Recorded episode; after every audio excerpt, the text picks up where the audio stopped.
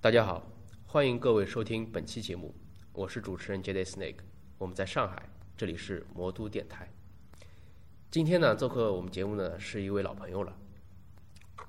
呃，这个他前面的头衔我就不报了，太长了啊，大家可能已经猜到是谁了，就是老刚啊，请大家跟大家大家打打个招呼吧。大家好，我是老刚。老刚又来我们节目了，嗯，啊，之前呢跟我们聊过《魔戒》，对的，是吧？嗯，相当不错的一部这个奇幻作品是的，啊，奇幻史诗了，计划实应该是施这样说。对，呃，这个你也透露过啊，你是先看了《哈利波特》，对的，对吧？《哈利波特》那个当然也算是部很不错的奇幻长篇小说，对的，改编了这个这个很卖座的电影对的，啊。那我们今天就主旨就是来聊一聊奇幻对嗯奇幻作品啊，不管是文学的、啊游戏的还是电影的，嗯对吧？你它通过不同的艺术形式来呈现给这个大众。呃，这样吧，既然你先接触的是《哈利波特》，那我们就先先讲讲这个闪电八男孩。嗯，好的对。呃，对于其实很多国内的奇幻粉呢，其实第一接触第一部作品，大概就是相当一部分人接触都是《哈利波特》，然后我就有不是有有我就是我我就我接像触我的是龙枪，像我们这一批，就像我们这一批接近九零后的同事嘛，或者说真的一批你90别装的，你还是九零 后啊？嗯，像这批接触的，就是说是属于在那一批，然后一一进入奇幻文学圈的，嗯啊，尽管到后来大家可能就开始喜欢别的作品了，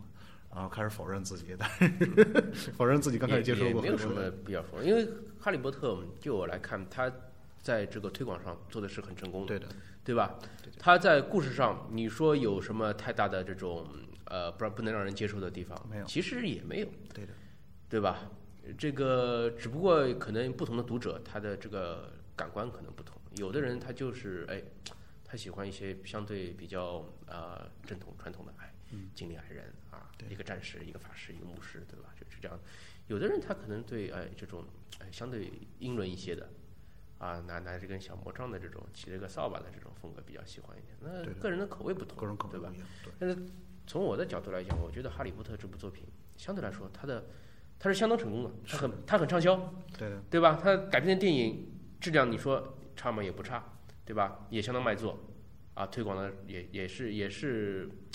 收益也是非常好的，对，是吧？但是我觉得，就是因为收益这个原因，就是因为他在没完成作品的时候进行了市场化，嗯，所以导致他的整个后半期的故事呢比较臃肿，不像他前半段的对故事呢，就是有有就是整个能透露出，就是前半段的故事呢是一个作者在咖啡店里完成的，嗯，所以说呢，作者本身呢就是对整个故事来说呢。本身带一种对自自己对这个故事看法，嗯，但是呢，由于后期做了一些推广，做一些商业化之后呢，就是许多读者的意见，可能在不知不觉中影响到作者本身对这个作品的态度，所以呃，这个作品到后期的发展呢，可能就是说，作者因为有别人意见参与进来之后，对这个作品的把握没有之前那么驾轻就熟，然后整个作品的发展让人感觉其实有很多瑕疵的地方。呃，嗯这个其实我觉得也也不能就是说完全的就是怪读者对他的影响，因为呃，J.K. 罗琳我一没有记错的话，他其实不是科班出身，对的，对吧？对的，他从从一定意义上来说，他是因为生计所迫，呃，他是开始写这些这个呃这样一部就是奇幻小说，对的，对吧？可能一开始被归为是儿童作品，对呃，有一些童话的性质，对的呃，但是毕竟他不是科班出身，他写了第一部、第二部、第三部的时候，其实很不错，嗯，对吧？每一部都有它一些固定的元素在，有一场比赛，有对一场魁地奇比赛，对吧？呃，这个要要要有要有积分的排名啊，这个四个学院之间互相的这种就是明争暗斗，对对吧？每每包括就是每年他从家里到学校的方式也是迥异的，嗯，啊，都是各不相同的，他也可以想想出各种办法来。但是到第三部之后，一个很明显的就是世界观一下子扩大了。对，越故事，因为每次写总是会扩展一些，扩展一些，越扩越扩，越扩越大。那从篇幅上也可以看到，就是第四部一下子就变厚了，对，这是第五部，对也是很厚，对，对吧？他对整个一个世界观的这个掌控要求就是更加越来越大。但对作为一个可以说是应该说就是，嗯、对这个作者的文字的这个把握能力也是要求也是很高的。对，可能没有受过一些专门的训练，或者是怎么样的，就是他就会有些把持不住。对的，我当时就觉得 J.K. 罗琳他在写第五部、写第六部的时候，他需要一个很好的编辑，可以帮他就是做一些这个设定工作，呃文稿上面的一些，就是帮他帮他可以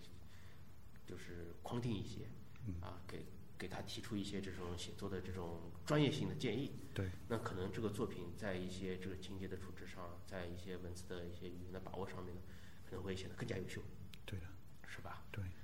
但是从现在来看，就是从第一部到这个最后一部，现在已经完，基本上应该算完结了、算啊。结束了，对嗯，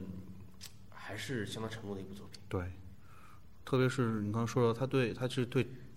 整个故事的把把握上面，嗯这个其实我也是就是因为我也其实是受《哈利波特》影响才开始写东西的，嗯就是很多东西呢，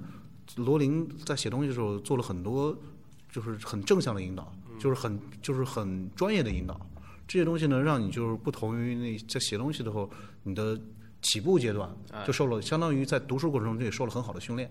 对，嗯，对对，呃，总的来说还是很不错的，因为这个它哪怕一开始定位是儿童文学，它也不影响它这个作品的这个成功与否，是吧？对的你哪尼亚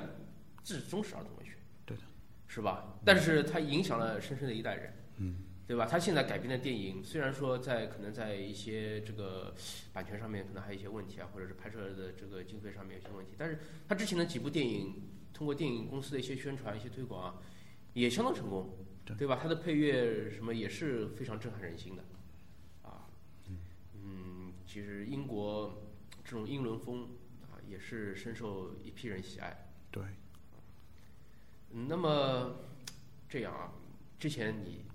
专门到我们节目来聊过《魔戒》，对嗯啊，那刚刚我们又谈了一些《哈利波特》那这些是一些呃，可以说相对是广为人知的一些作品。对。那么我们现在另辟蹊径吧，嗯，嗯，谈谈就是其他这种比较相对比较冷门的一些，呃，听说老刚最近是看了一本再版的书吧，对的，地海， 《地海》，嗯， 《地海传说》，地海传奇，对，呃，这传说传奇其实差不多了，差不对多吧这是翻译的问题。呃，感觉怎么样？嗯，其实我是从一开始比较喜欢乐国恩的，我接触地海一的时候比较早，就地海法师的时候其实很早，嗯，当时就是比较喜欢欧夏拉鲁文风，当时就是台版的，嗯啊而且很很所幸的是这次再版居然也是台版也的，是直接用了台版翻译啊。嗯，因为听说它的人文版的话是《哈利波特》的译者去译的，但是他们的定向是把这部作品定向为一个儿童文学作品。儿童，我当时看的就是应该是人文版的吧？对的，呃，其实也还好，其实也还好。呃，当然，因为看的也比较久远了，嗯呃，不是很有印象。但是他这个作家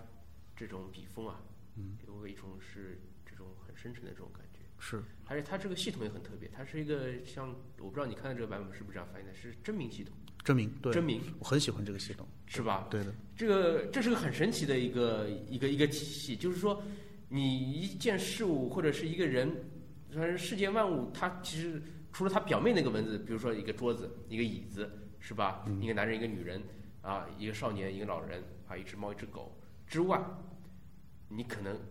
还会给它起个名字，比如说一只狗，你会叫它 Lucky，、啊，叫它旺财，嗯，对吧？但除了这些之外，它还有一个就是代表真它名本质的名字。哎，代表它本质可以触动它灵魂的一个对的，一个名字，嗯，是吧？就是真名系统，嗯，呃，这个我不知道其他的是不是他发明的这个理念啊，呃，或者是引用的这个其他作者的这种这种就是想法，但是确实让我感觉很特别，因为你它它里面的一些法师啊，就其实就是要学这个东西，对的，对名字名字师傅，啊，他的他的魔法就是通过通过你知道这个事物的真名来运用的，呃，包括你要发个火球也好啊，或者是你要召唤一个什么东西也好，对吧？就要就要呼唤他的真名，这样这样你才能运用魔法。呃，其实一个法师他的强大与否，就是看他这个脑子里有多少名字吧。嗯，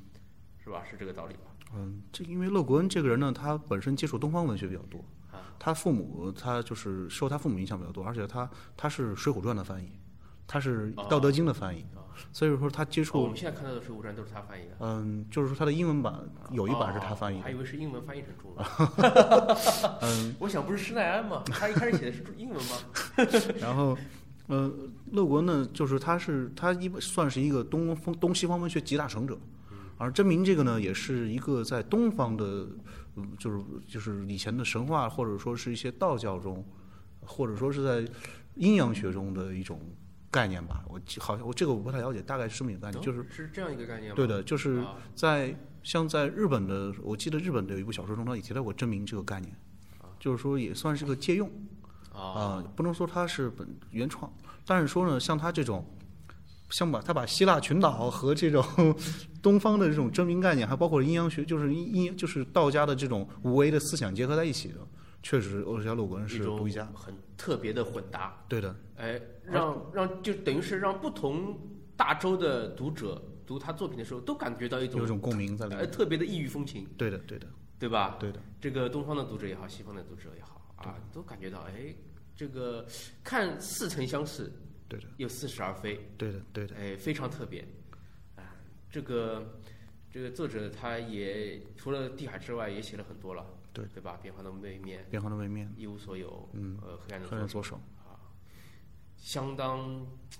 可以说是相当出彩的一位作者啊。而且他这个人呢，他是把科幻和奇幻当做了工具，他不是他其实，嗯、读了他们这作品后，其实反过来看，他其实不算不能把它定性为一个奇幻作家或者一个科幻作家，他是一种他是通过奇幻社呃科幻来表达一种他对社会的看法。嗯他在科幻的时候，他其实就属于是软科幻，对的，对吧？对的，奇幻的时候，那么我们也可以借鉴的认为是一种软奇幻，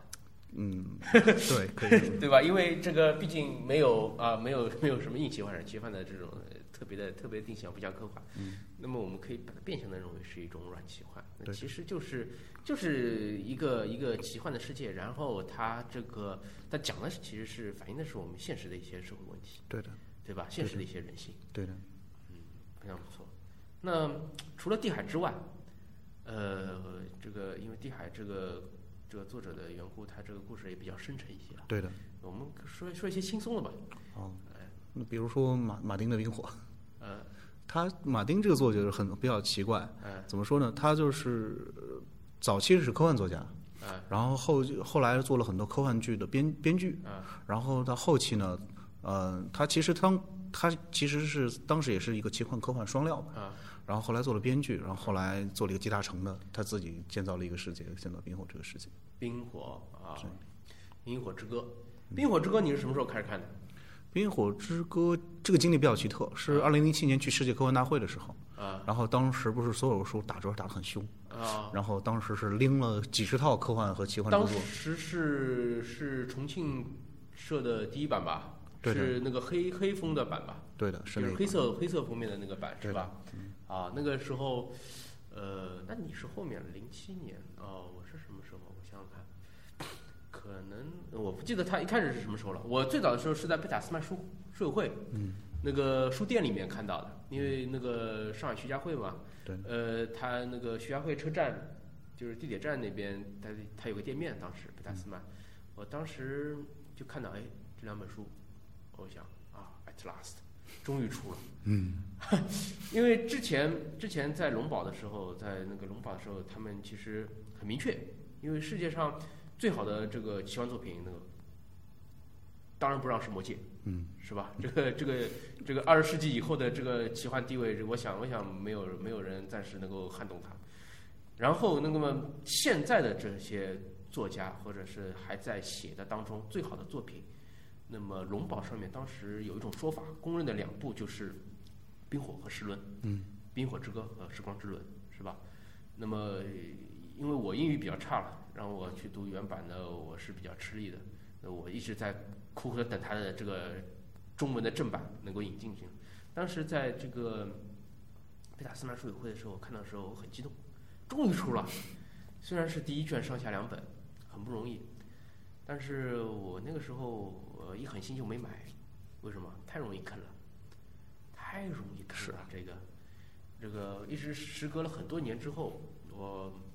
看他出了第二卷，当然也不是时隔很多年，就是隔了一段时间。嗯，呃，出第二卷，那我想就一二卷一起买吧。嗯，看两卷也也好。嗯那个没有想到买了之后，贝塔斯曼就倒了，在中国倒了。那当然，这书还在出了，对吧？嗯对现在已经出到第五卷了。对的，这个没想到第四卷之后重新是又刷了一版，我是比较痛哦恨我也痛恨这种人。我是比较痛恨这种没出完就刷版的。这个相比之啊下，时光车轮就比较好一点，对吧？嗯呃，刷了一版，那当然了，我也我也我也我也读了，那个正版的也也看了，嗯，这套书确实是不错。对它的风格和可以说和传统的这种呃中世纪风格的这种奇幻作品又不一样，对的，对吧？嗯，呃，没有什么动不动就是一个大火球扔过去了，对嗯吧？也是呃低模，哎，可以说是一种低模，但是它又是又是无处不在。对的，让人感觉又是无处不在。你又不能把它说成是一种架空的历史小说，哎，它又又是又是魔法，又是又是又是无处不在的一种感觉。然后，而且而且给我的感觉就是从第五部吧，因为嗯最近看的是第五部，对吧？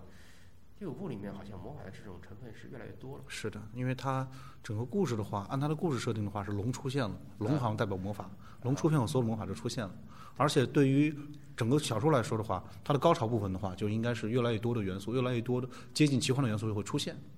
对嗯对对，可能就是因为在故事的本身，他觉得魔法就已经是这种淡去了，对的，对吧？对，刀与剑的世界了，已经是。嗯对的，呃，瓦雷利亚钢的这种演练的方法也基本上是流失传了。龙最早的龙也已经死了好几年了，对的，很长一段时间。异鬼，异鬼已经是传说中的一种骗小孩子睡觉的这种故事了，对的，对吧？但是没有想到，这个不同的人在不同的场合，他陆陆续续的发现，原来这魔法还些是都存在的都不是传说，都都还没有离去。他们都其实都还在，对的，只不过是在等一个机会，对的。可能一个机缘巧合，他们就会重新又杀回这片这片土地上来。对，对于这个作者而言，这是一种写作技巧。对首先，嗯，高模的话，他会损失一批通俗小说的作来读者。嗯，而他这种做法呢，可能也是一种非常娴熟的写作技巧，就是先笼络一批非奇幻读者，然后进入这一篇。这个乔治·马丁是相当坑爹的一个作者啊，哎，不能说他坑，主要说他占的坑比较多对，因为他现在他同时还有一个《百变王牌》一个坑，还包括是什么？百变王牌 Wild Card，那是一个关于像 Hero 一样的一个，就是说一个，就是说是每个人都有种不同的超能力的一个故事，哦就是一个系列故事。啊，然后呢，同时还有其他一些，比如说《屠夫航行记《土黄记》对他好像说要出续集，》，对的，吧？本来以为觉得是个短篇小说集就差不多了对的，啊，也不能算短篇小说，它其实故事前后还是有衔接的，应该算是个长篇小说吧，对的，对吧？那个《屠夫航行记》也不错，那么我们之后可能以后有机会找你聊科幻的时候，我们再说。好的，好吧？那个，呃，他其实科幻写的也很多，对喜欢写的很像《热夜之梦》，对， 《热夜之梦》也是传说，对有要写续集之类的。他可能他在一些非正式或者正式的场合也说过，但谁知道呢？过两天他又说：“我从来都没说过这样的话。”嗯，啊， 或者怎么样，对吧？嗯，我有的是有我有段时间经常追马丁的那个博客，嗯，追着追着我就不敢再追了，因为他 太坑坑了。坑坑越来而越且多，是时不时就说：“哎，我今天拉肚子了，不想写了什么。”或者说：“哎，我去看了冰球，太棒了。哎嗯，”我说：“我说那冰火呢？ 一点关系都没有。”哎，我今天又去哪里参加了聚会，怎么样？去哪里吃了一顿？过两天我又拉肚子了， 劳勃，对 吧？哎，这个就不谈了。但是总的来说啊，虽然说冰火这是个大坑天坑，嗯，但是它给人带来的吸引力是非凡的。对，我第一次看的时候嗯很难接受，因为它跟传统的这种故事，写作的方式，包括嗯呃，写作方式倒还好，因为这种视角转换也不是他首创的，对吧？之前也也有别的作品有有过这样的事情。关键是他写作的方式，因为他一开始就是一个悲剧故事，嗯，对吧？第一卷的时候就是从头到尾其实就是个悲剧。他一开始就是营造了一个嗯很强大的史塔克家族，啊，不是托尼斯塔克，嗯，呃，是狼， 是是狼家是狼家，狼家，啊，那北方的狼家，嗯，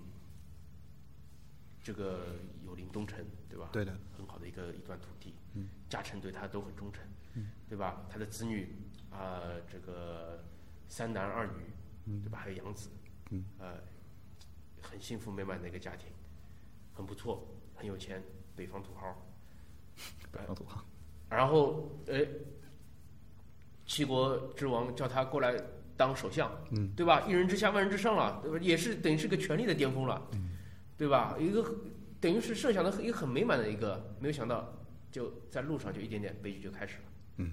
最后自己在卷一的时候也就死掉了。剧透嘛，这个不算了吧？这个嗯基本上第五卷都已经出了这么久了，嗯，对吧？这个电视剧都已经改编了，这应该已经不算剧透了。基本上一个作品出来是一年之后，你再讲它的故事，应该已经不算。想看的人早看掉了，嗯对，不想看的人，那你跟他说再多，他也不会理解，是吧？嗯，这个应该已经没有什么了。如果说我现在说两个第六卷的，估计大家也这个一下就掉粉了。嗯 那个。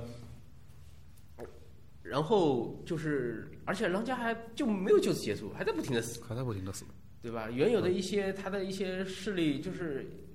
就是分崩离析了。分崩离析。但是从这个小说本身来看呢，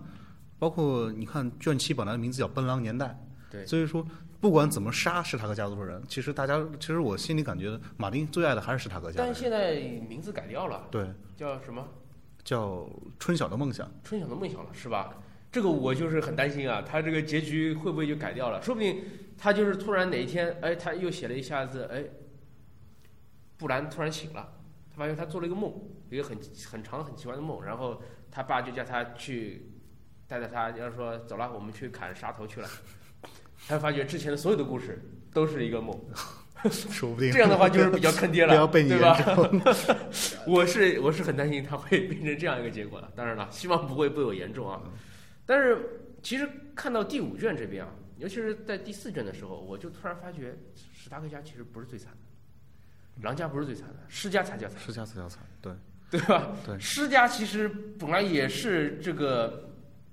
很雄厚的一个家族，嗯，对吧？现在当然从第五卷来看，貌似还是很雄厚，还是很凶。但是人已经是很惨了。嗯，啊，泰翁这个被自己儿子杀了，嗯，是吧？朱鲁嘛也是远渡重洋了，对，对吧？一本来是一个万人迷的一个，等于是大儿子，嗯，断了个手，几乎就成为一个废人，嗯，啊，女儿嘛又又又又是这个样子，疯虽然疯虽然还是皇后，但是地位也也已经是一落千丈了。对的，对吧？施加的其实他的在整个这个威斯特洛的这个地位啊、势力啊，也是在饱迅速受衰落。饱受打击。嗯，啊，相比之下，那些之前还没有写到的那些家族，反而现在可以是蓄势待发。对，当然结果现在大家都不知道，是对的吧？希望马丁能够撑到那一 刻，能够接下。其实我倒不是很期待这个了，我就希望马丁能好好的呃爱爱他爱他玩他爱想玩这些东西就行了。我觉得人到这一刻了，也不会在乎这个东西能不能完成。嗯，嗯，好，冰火啊，相信就是各位听友啊、喜欢奇幻的，应该在近两年也是比较了解的，因为它毕竟小说，它在奇幻小说界的这个地位还是相当有的，对吧？虽然它现在没有最终的完成，但是它这个奇幻的作品的质量、对的，文学的这个价值对的，已经彰显出来了，对的，是吧？同时，它被改编成了美剧，对，对吧？呃，这个美剧一年一季这样拍，我真是担心马丁赶不上他这个速度，肯定赶不马马上，丁是赶不上。过两年就就赶不上了，对对吧？但是这个美剧它这个改编的这个就是质量嗯相当高，相当高，对，呃，我英文是很差的一个人，但是我第一季的第一集，没看字幕当时我看的是生肉，啊，等不及了啊！我我我上先下下下来看看看，虽然是盗版的，对吧？呃，先先看了过一下眼瘾嘛，嗯但是发觉哎，完全能完全能看得 懂。完全能看懂啊！甚至有些对白我都是很了解的，对的虽然他说的是英文，我知道他说的中文是什么意思，对的，对吧？这部作品它这个改编电视剧之后，相当的一定程度上是还是相当忠实原著的。当然，因为电视剧的它是成本有限啊，对它每集可能就是这么几十万、一百多万美金一集，它有一些战争的场面，它不可能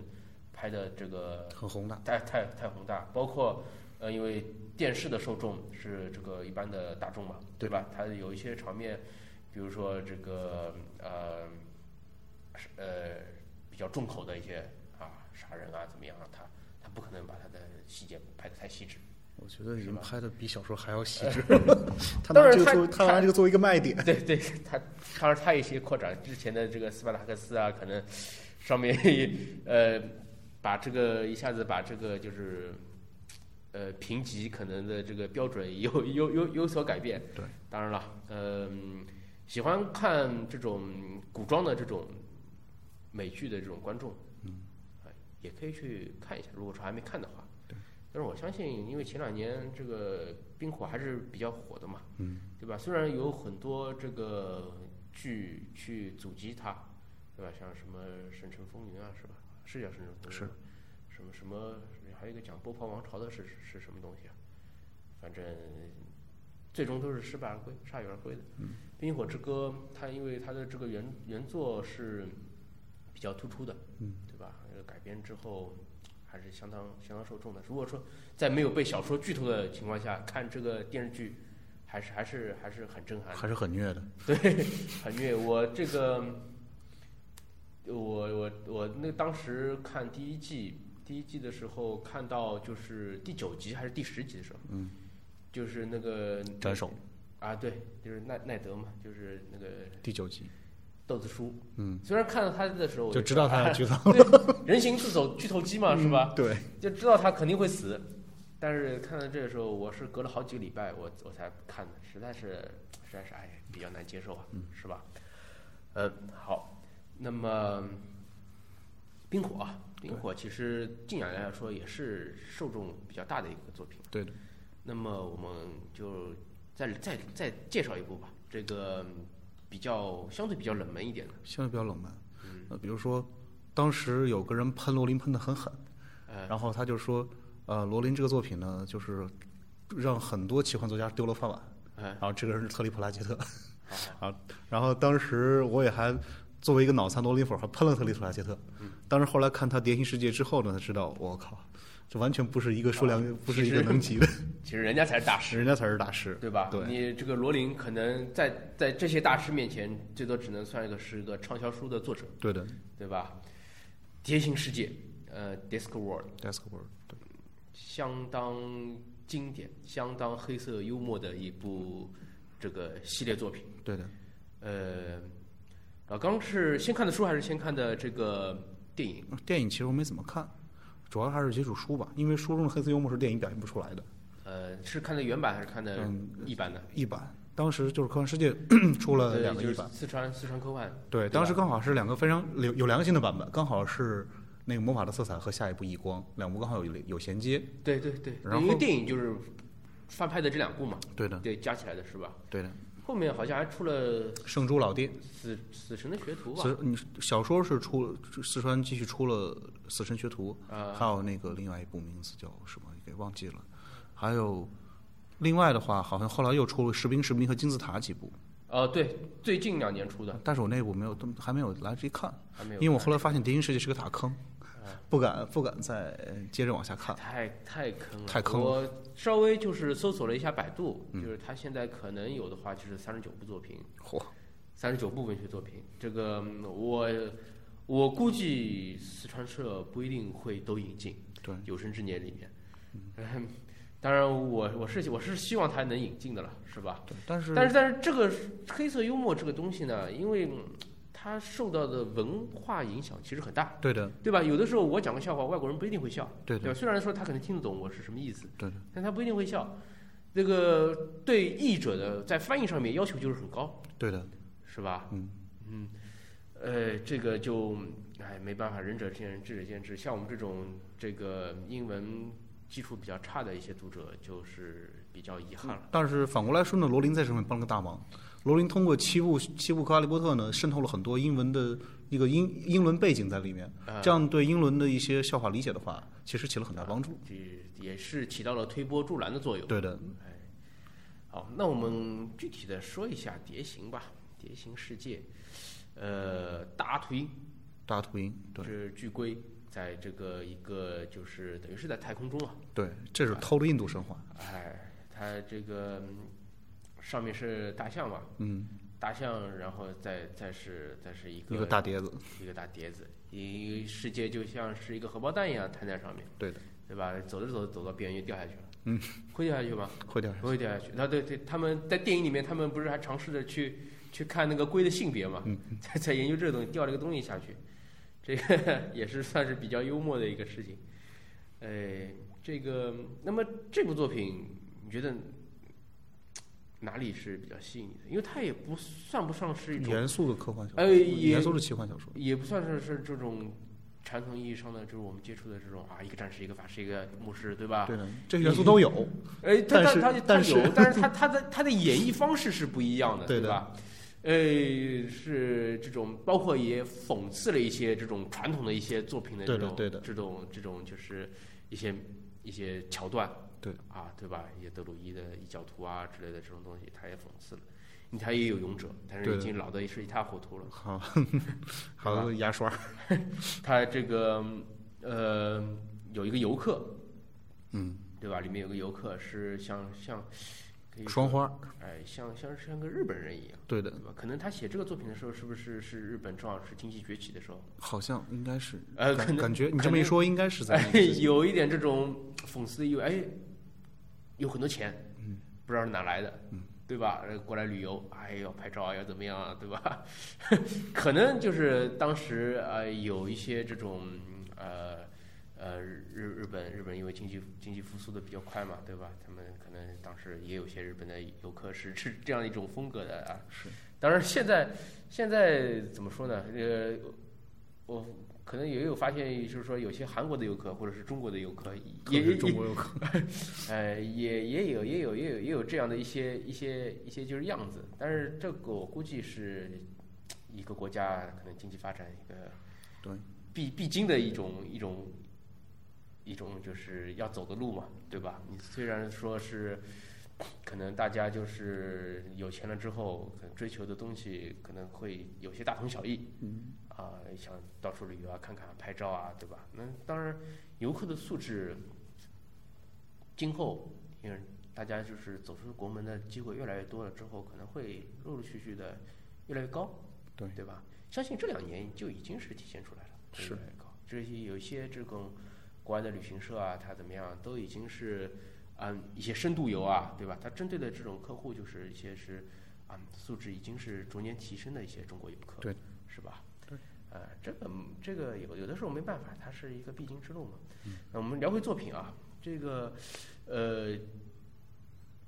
它这个你觉得就是说它这个世界观的设定